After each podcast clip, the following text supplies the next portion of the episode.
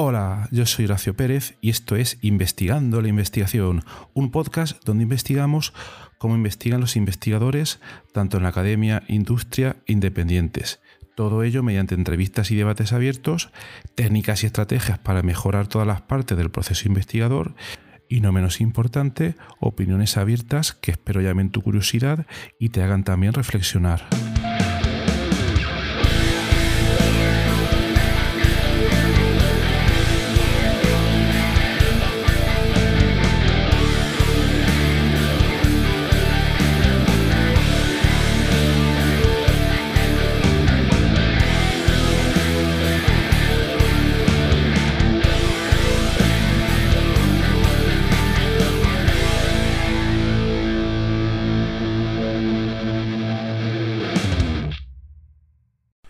Hola, hoy es lunes 30 de mayo de 2022. En cuanto a las efemérides científicas e investigadoras, tal día como hoy, un 30 de mayo de 1912, nacía en Nueva York Julius Axelrod, un bioquímico estadounidense, el cual fue galardonado con el Premio Nobel de Fisiología o Medicina en el año 1970. Julius dedicó gran parte de su vida a investigar los mecanismos relacionados con las transmisiones químicas en las terminaciones nerviosas y también los mecanismos de almacenaje y de inactivación de los neurotransmisores. Tiene una gran cantidad, tuvo una gran cantidad de publicaciones y dejó un gran legado en el campo de las neurociencias. Bueno, y en cuanto al episodio de hoy, como todos los lunes, tenemos un episodio de preguntas y respuestas.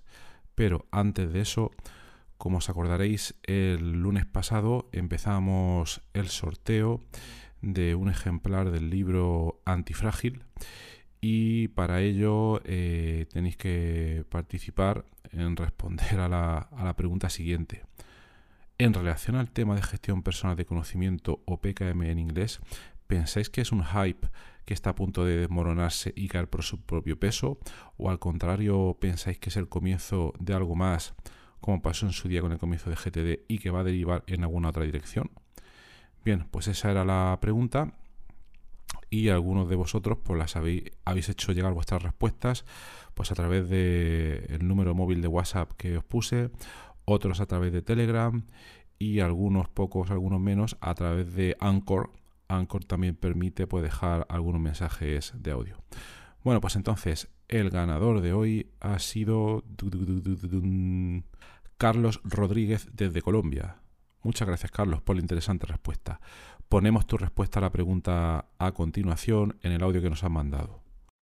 Eh, hola, entonces respondiendo a la pregunta, hay que mirarla de dos maneras, ¿no? La primera, el marketing y toda esta necesidad eh, de producir productos que se renuevan constantemente y buscan crear consumidores que necesitan, ¿no? Entonces, desde este lado, la pregunta es sí, sí se puede desmoronar, en tanto que en dos años eh, va a aparecer otra cosa con otro nombre y con otras siglas y con otros acrónimos para superar lo anterior y crear más consumo. Y entonces, desde esta perspectiva, eh, nos encontramos simplemente con un producto que tiene fecha de caducidad. Desde la segunda perspectiva, em, creo que mm, el GTD y, el PKM eh, tiene futuro si se enlaza con algo mucho más antiguo, que es la pregunta que tienen los epicúreos y los estoicos de cómo vivir la vida, ¿no? Si rescatamos la tradición occidental de que los seres humanos estamos buscando sentido y organización y preguntar cómo, cómo vivir una vida buena, ¿sí? Em, eh, PKM y GTD tiene sentido porque no es más que una reencarnación de una pregunta que nos hemos hecho y que es muy profunda y que nunca va a tener una respuesta total, pero que vale la pena responder y, que vale la pena cómo organizar el tiempo, cómo vivir la vida, cómo hacer las cosas de manera más satisfactoria, cómo ser más feliz.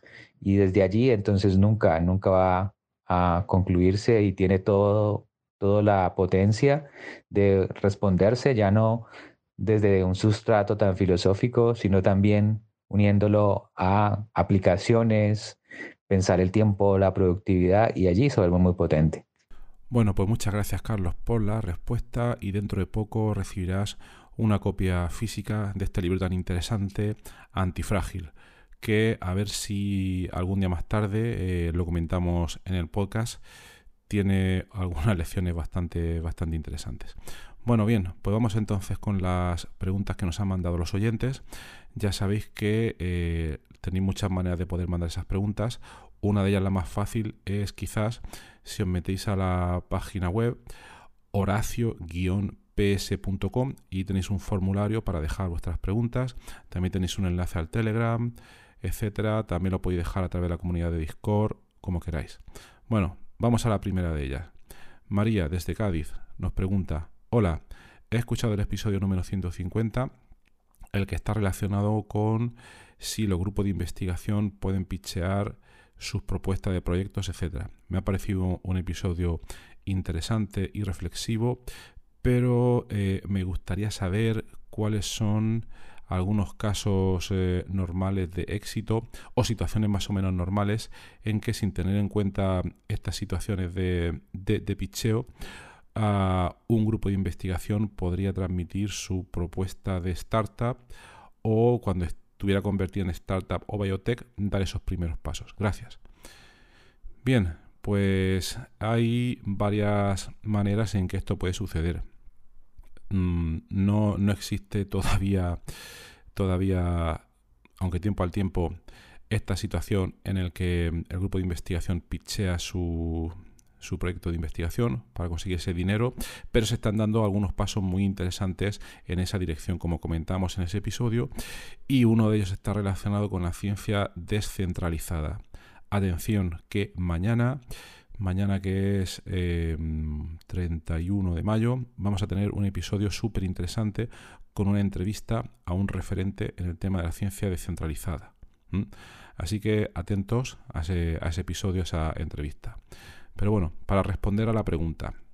Bien, los pasos posteriores o algunos de los primeros pasos que puede dar un grupo de investigación, pasos que ya se conocen, pasos establecidos, es a lo que me refiero, para poder hacer eh, un intento de comercialización de su tecnología. Para que se vean el ejemplo claro, voy a centrarme en los casos de, pues, de biotech en caso de que, por ejemplo, es un grupo que está desarrollando una molécula que puede activar, que puede actuar, perdón, como, como fármaco, ¿vale? Por centrarme en un caso. Bien, pues ahí tenemos, eh, a día de hoy, existen una serie de, de convocatorias de financiación de proyectos de transferencia tecnológica. Eh, por ejemplo, uno de ellos de la Agencia Estatal de Investigación tenéis la convocatoria de prueba de concepto que este año está en su segunda edición y que cierra dentro de un par de días.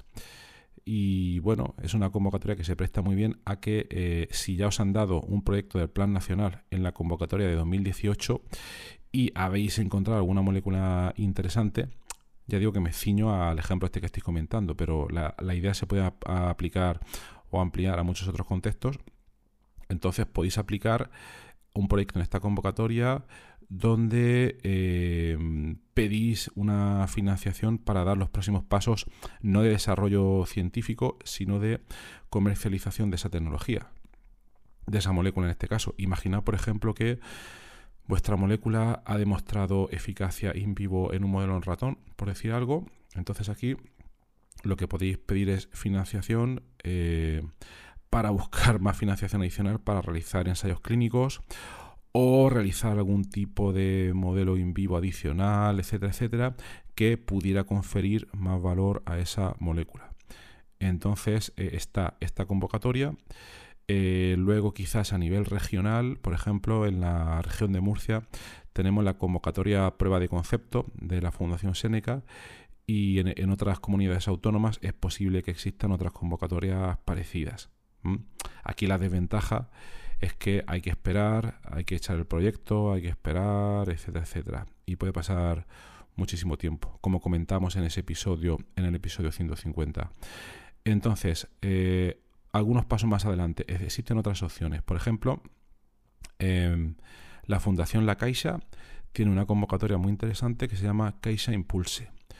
Y eh, efectivamente esta convocatoria financia este tipo de proyectos. Igual que comentábamos en esa prueba de concepto anterior, también financia ese mismo tipo de, proyectos.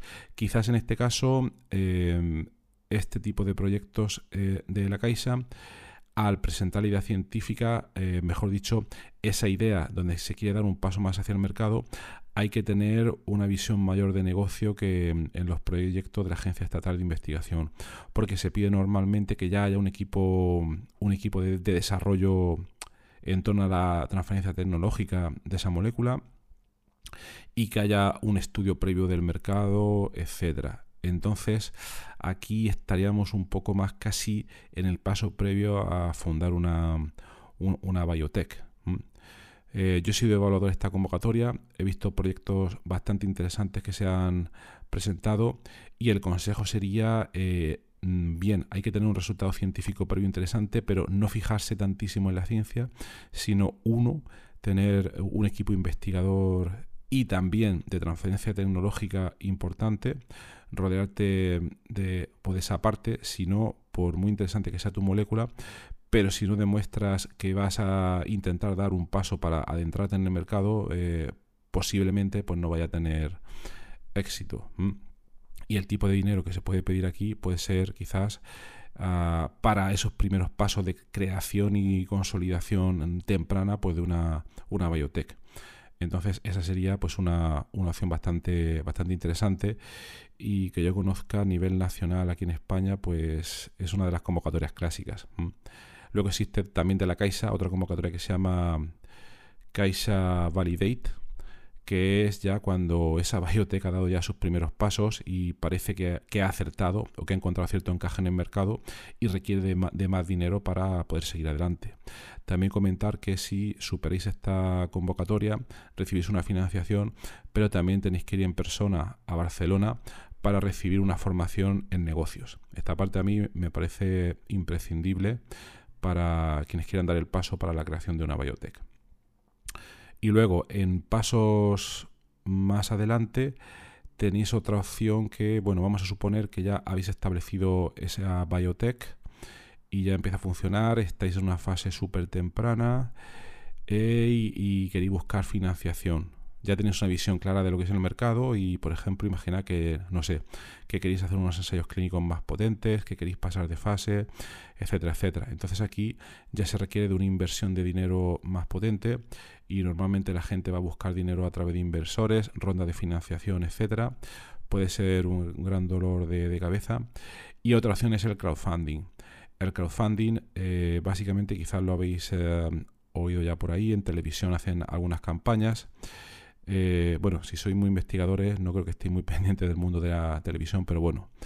Entonces, en esta aproximación, lo que se hace es que hay una, hay una empresa muy interesante que se llama Capital Cell, basada en Barcelona.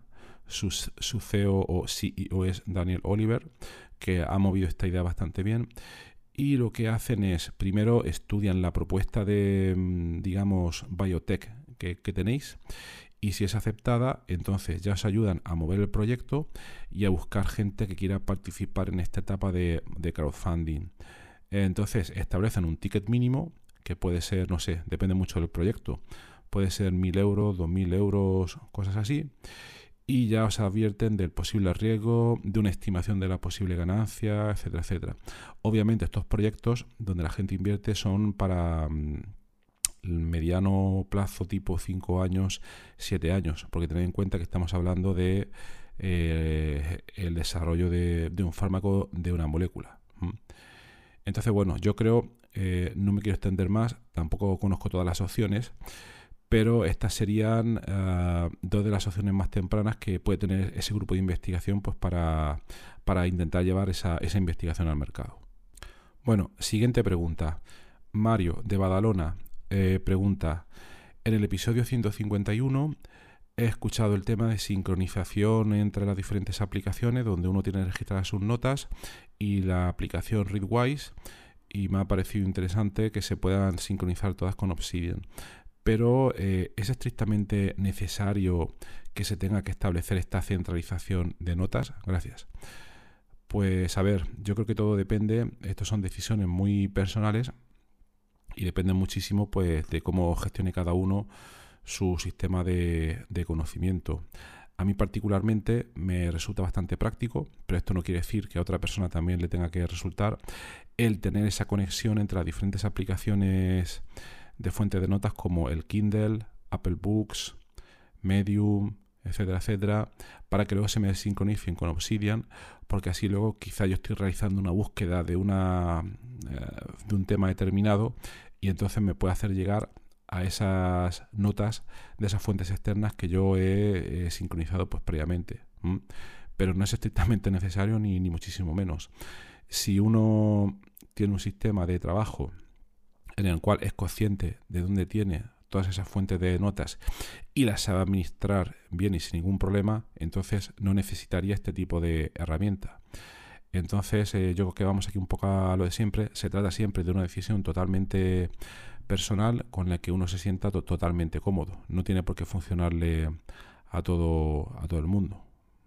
Bien, entonces bueno, espero que eso sirva como respuesta ya digo, se trata siempre de una decisión pues bastante, bastante personal. Bien, pasamos a la siguiente y última pregunta.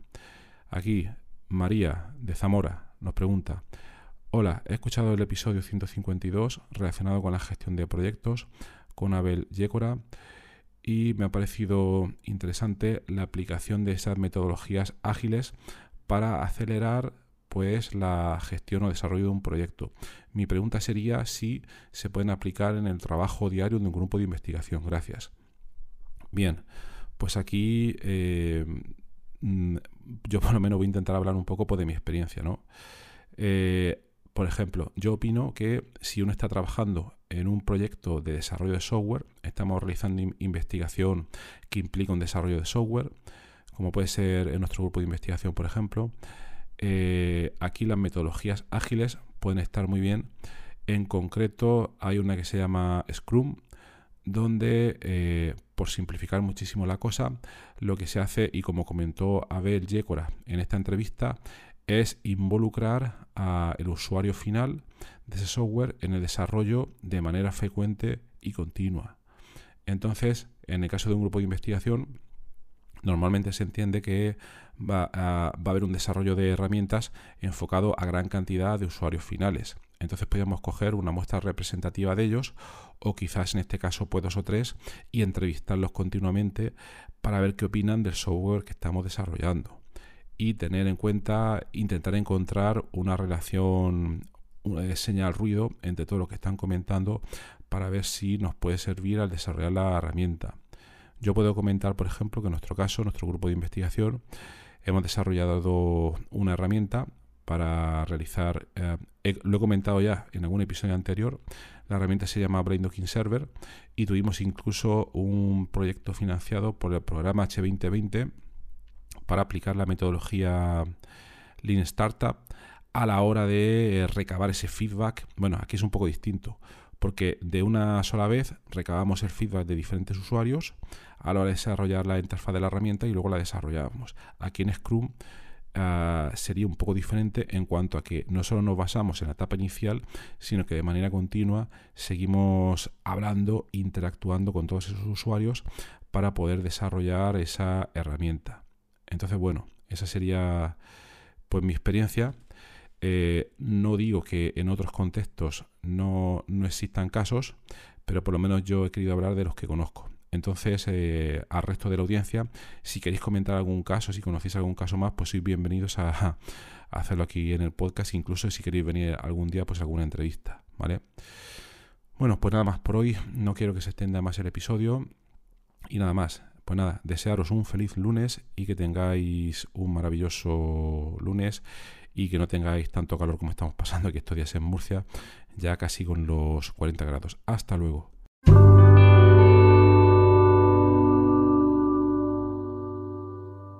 Muchísimas gracias por haber escuchado hoy este episodio del podcast Investigando la investigación.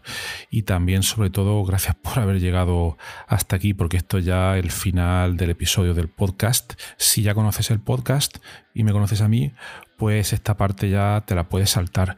Pero si acabas de llegar al podcast y quieres saber un poco más sobre él, te recomiendo que te quedes solo un momento. En primer lugar, te voy a comentar quién soy y a qué me dedico. Mi nombre es Horacio Emilio Pérez Sánchez, a veces lo abrevio como Horacio Pérez, y soy de formación químico computacional. Actualmente estoy contratado en la Universidad Católica de Murcia, UCAM, donde me dedico a tareas de investigación soy actualmente el investigador principal del grupo de investigación en bioinformática estructural y computación de altas prestaciones, donde nos dedicamos a desarrollar métodos avanzados de descubrimiento de fármacos, a implementarlos en supercomputadores debido a la gran cantidad de cálculos que estos tienen que realizar y además eh, proporcionamos acceso a dichos métodos a través de servidores web o a través de otro tipo de herramientas bioinformáticas. Al mismo tiempo aplicamos dichos métodos a problemas más relevantes dentro del descubrimiento de nuevos fármacos y los compuestos que descubrimos los patentamos y los licenciamos a diversas empresas. También soy docente en diversos grados en la UCAM, como puede ser el grado en farmacia, el grado en ingeniería informática y el grado en medicina.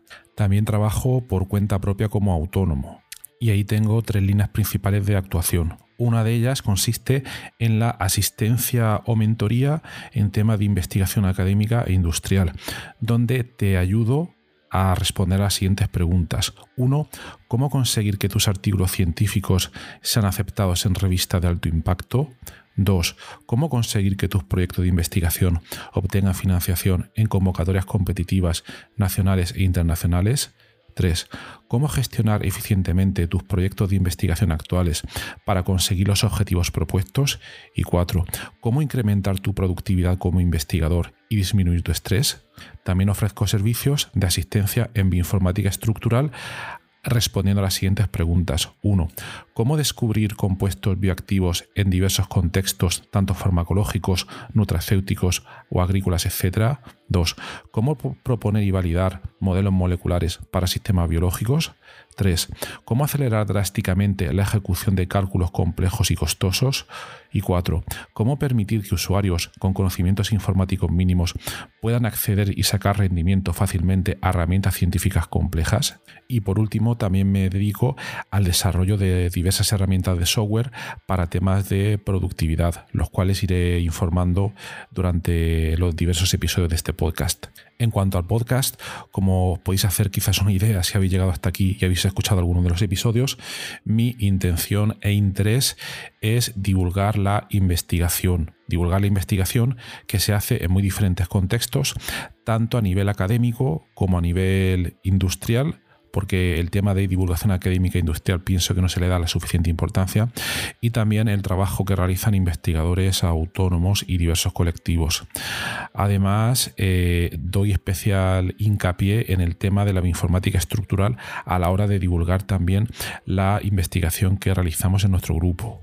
Por otra parte, también tratamos temas de productividad y todo tipo de herramientas que nos puedan ayudar a mejorar todos los procesos necesarios para poder realizar una investigación en condiciones y con un rendimiento adecuado. Si escucháis el primer episodio del podcast, que es en realidad el tráiler, ahí tenéis algunos detalles más, pero bueno, esa sería la idea principal. Por último, también quisiera mencionar que tenemos una comunidad de Discord organizada en torno al podcast. En la mayoría de las notas del programa de los episodios tienen los, los detalles para acceder a esta comunidad y eh, es muy interesante porque ahora mismo tenemos unos ciento y pico de usuarios, de oyentes que se conectan a la comunidad de Discord y de ahí surgen diferentes conversaciones y por ejemplo algunos episodios como digo de memoria el de ciencia de datos el de la investigación en ciencia de datos es uno de los que surgió ahí pero también ha servido para que oyentes hayan realizado dentro de esta comunidad de Discord nuevos contactos a la hora de exponer intereses similares en temas tanto de investigación como de de productividad y de diversos, de diversos países de, habla hispana. También me gustaría decirte que si te ha gustado el podcast, te agradecería muchísimo si lo pudieras sugerir a amigos, contactos que pienses les pueda llegar a interesar o compartir eh, a través de múltiples plataformas, ya sean las redes sociales, mensajería, WhatsApp, Telegram, Discord, etcétera, emails o cualquier otro medio.